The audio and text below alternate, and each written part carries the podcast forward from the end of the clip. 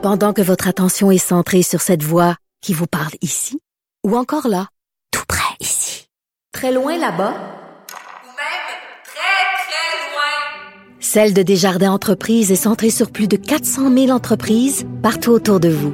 Depuis plus de 120 ans, nos équipes dédiées accompagnent les entrepreneurs d'ici à chaque étape pour qu'ils puissent rester centrés sur ce qui compte, la croissance de leur entreprise.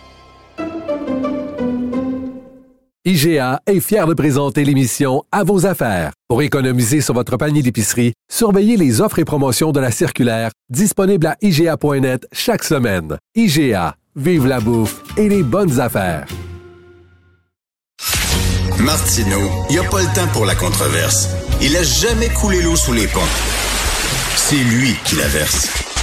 Vous écoutez Martino. Cube Radio.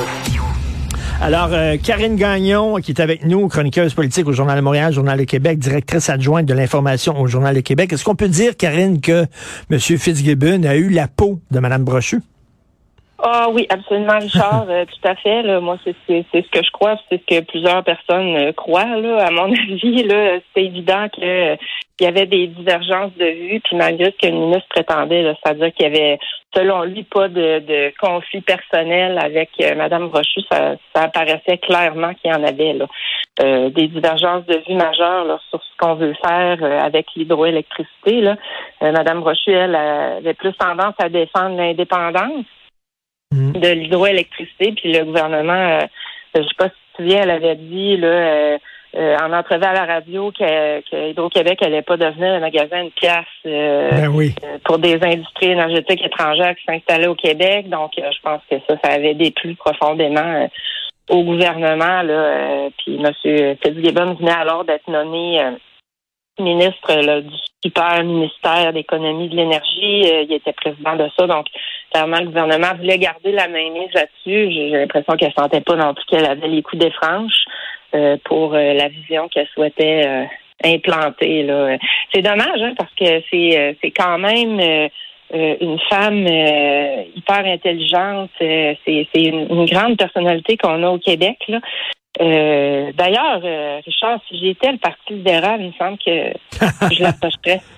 c'est vrai, c'est vrai. Écoute, la question que tout le monde se pose, parce que là, à part, elle n'a pas terminé son mandat, là, mm. euh, ça faisait trois ans, est-ce que, étant donné que c'est elle qui tire la plug, est-ce qu'elle va quand même partir avec une prime de départ? Elle va-tu ben, partir avec une grosse enveloppe?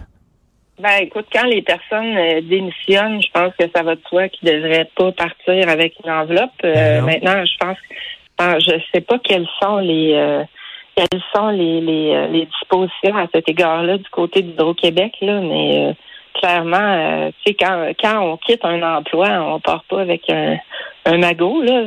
Pour moi, ça va de soi, là. Ah, tout à fait. On en a vu, là. On en a vu dans le passé. Là. Mais là, donc, euh, parce que l'idée derrière le super ministère, l'idée de François Legault et Pierre Fitzgibbon, c'est de faire de Hydro-Québec un, un outil là, pour attirer les entreprises étrangères, leur donner de l'électricité à bas prix, euh, etc. Puis elle a dit non, non, non, je suis désolé, là, on veut, on veut pas que Hydro-Québec soit avalé comme ça dans machine et qu'il devienne un, un instrument du, euh, du ministère économique. Là, on veut que Hydro-Québec de, reste indépendant. C'était ça le gros, euh, le gros enjeu entre les deux. Là. Oui, c'est ça. C'était ça la grosse divergence de vue. Euh, et, euh, et elle, bon, c'est c'est une tête forte quand même, donc elle entendait tenir tête au gouvernement. Le gouvernement, en réaction, nomme son ministre Fitzgibbon président d'un comité, puis d'un super ministère, ministre d'un super ministère qui qui va englober Hydro-Québec. Donc, ça, clairement, c'était pour un peu lui mettre des bâtons dans les roues puis dire que on voulait euh, garder la main mise sur ce sur, euh, sur l'avenir d'Hydro-Québec. Elle n'était pas d'accord. Donc, moi, je voyais pas où ça s'en allait, ça. Là.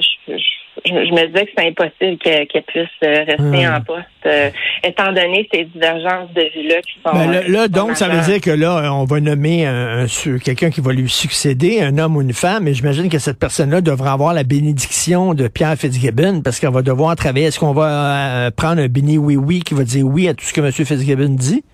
Ouais, c'est un peu inquiétant, là, parce que c'est ça, elle, euh, elle euh, s'opposait à, à la vision du gouvernement, puis entendait euh, amener une, une, une voie différente. Maintenant, là, euh, avec un gouvernement majoritaire, euh, est-ce que justement on va euh, on va s'organiser comme tu dis pour avoir un béni? Oui oui on peut Ben on peut le craindre là. on peut on peut s'inquiéter pour ça parce que euh, tu sais il y a beaucoup de voix qui se sont élevées là quand euh, quand les, euh, les- le, premier ministre Legault là, a parlé d'Hydro-Québec, des grands barrages et tout ça, là, pour dire que bon, c'était c'était pas nécessairement réaliste, qu'on pouvait pas euh, refaire cette époque-là.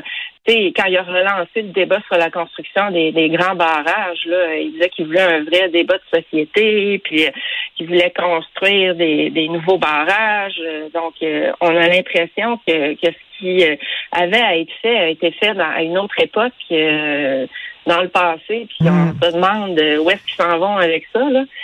Euh, est-ce que c'est vraiment sérieux? Est-ce que- Qu'est-ce que- qu'est-ce qu'ils vont pouvoir faire? On parle beaucoup d'environnement, là. euh, Donc, est-ce que est-ce que ça peut encore se faire, des, des nouveaux barrages? Est-ce qu'il y a vraiment un besoin? Ce gouvernement-là lance plein d'idées, hein. Puis des fois, tu te demandes c'est quoi les, les fondements scientifiques puis euh, et tout ça là, derrière oui, oui, ces c'est, oui, euh, vrai, c'est des idées, puis on voit pas vraiment sur quoi c'est basé exactement. Euh, En tout cas, c'est une grosse nouvelle, ça va faire jaser. Hey, tu veux nous parler du docteur Marc Lacroix, euh, qui a déjà été déclaré coupable de deux fautes en déontologie. Docteur Lacroix, il est très connu dans la région de Québec, moins connu dans la région de Montréal. Parle-nous de ce, ce gars-là. Oui, ben, il exploite euh, des cliniques médicales privées, puis il avait fait beaucoup jaser à l'époque de la pandémie parce que, bon, c'est un médecin et il tenait des propos euh, euh, à saveur complotiste, là, avec euh, sur Facebook, sur sa page Facebook, euh, et aussi lors de chroniques avec l'animateur Jeff Lyon, qui à l'époque était à Choix Radio X. Et puis, il y avait une plainte qui avait été déposée.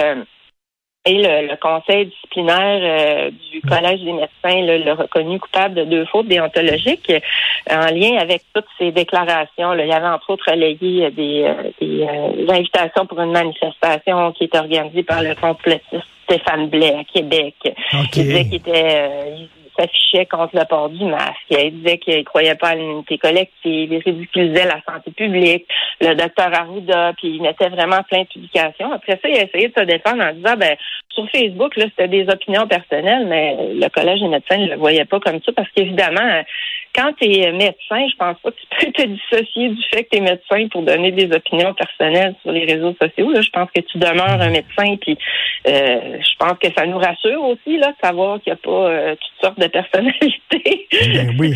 à cet égard-là, là, selon ce que tu décides d'être. Euh, mais donc là, il revient devant euh, encore fait face à cinq nouvelles plaintes de son ordre parce que euh, finalement, il s'enrichissait avec les, euh, les tests de dépistage de COVID-19, vendait ça euh, presque Ben, 200 voyons. dollars. Ouais, puis là, il donnait ça, euh, tu sais, euh, c'est, c'est drôle parce que d'un côté, il disait qu'il Ben ne oui. croyait pas vraiment à tout ça, puis de l'autre, il vendait ses tests. euh, Ben oui, c'est bien. c'est- Attends, mais là, il parle des deux côtés de la bouche, là. D'un côté, il Ben dit, ah, ouais. moi, là, il était dans la mouvance complotiste, euh, c'est un peu, ça sert à rien, ces affaires-là. Puis de l'autre côté, ben, m'en profiter, m'en faire de l'argent avec ça. Vraiment. Ben, c'est ça. C'est, là, c'est, c'est quand même assez particulier. Euh, Puis là, ben, selon libellé de la plainte, euh, ben, le groupe, on reproche au groupe médical euh, privé de se prêter un exercice médical qu'on dit marqué par la commercialité et le luxe, c'est-à-dire la pas du gain. C'est, clair qu'on veut pas ça de nos médecins là, puis des cliniques médicales, même si on sait que ça existe donc voilà, Monsieur le docteur Lacroix qui est encore dans l'eau chaude puis qui fait l'actualité à travers le Québec Ben oui. à nouveau là, à cause de Et, ces, et- euh, et écoute, rapi- rapidement, qu'est-ce que tu penses de ça? Toi, il va y avoir une série, ça a l'air, de manifestations dans ton coin devant le Parlement pour euh, les droits et libertés, là. J'ai Oh. vu ça, là. Ça va être organisé parce qu'on dit que les droits et libertés euh, sont en danger, le gouvernement est autoritaire, blablabla. Bla, bla. Hey, sérieusement, là, Richard, là, je pense qu'il y a une couple de personnes qu'on devrait apporter, amener dans des, euh, des pays euh, vraiment autoritaires, puis leur montrer ce que c'est, pour qu'ils voient qu'ici, c'est pas tout à fait le cas. C'est sûr que euh, ici, on a aussi des journalistes, on a des médias qui surveillent le gouvernement, qui surveillent les de faits et gestes, qui sais, puis il y a, y y des oppositions qui sont pas bien fortes, là, mais quand même, elles existent. Euh, tu sais, on n'est pas dans un- une situation situation de pays autoritaire. Là. Puis là, écoute, c'est, c'est n'importe quoi. Ils disent qu'ils veulent dénoncer, entre autres, la loi sur les armes à feu. Euh, ça, c'est le fédéral, puis c'est pas le provincial, on s'entend. Puis en plus, ils veulent dénoncer aussi les, les ententes avec McKenzie, la firme conseil. Qu'est-ce que c'est quoi le lien entre ces affaires-là? N'importe quoi. Ben, tu sais, c'est parce que là, on est plus dans les situations où est-ce qu'on gère une pandémie mondiale, où Ben est-ce qu'on oui. est obligé de porter le masque, qu'on a des mesures de de, de, de, confinement, puis que bon, on sent qu'en quelque part, oui, nos, nos, nos droits et libertés sont peut-être un peu brimés, mais c'est à cause d'une situation qui, qui l'explique, là, tu sais, c'est pas venu de nulle part.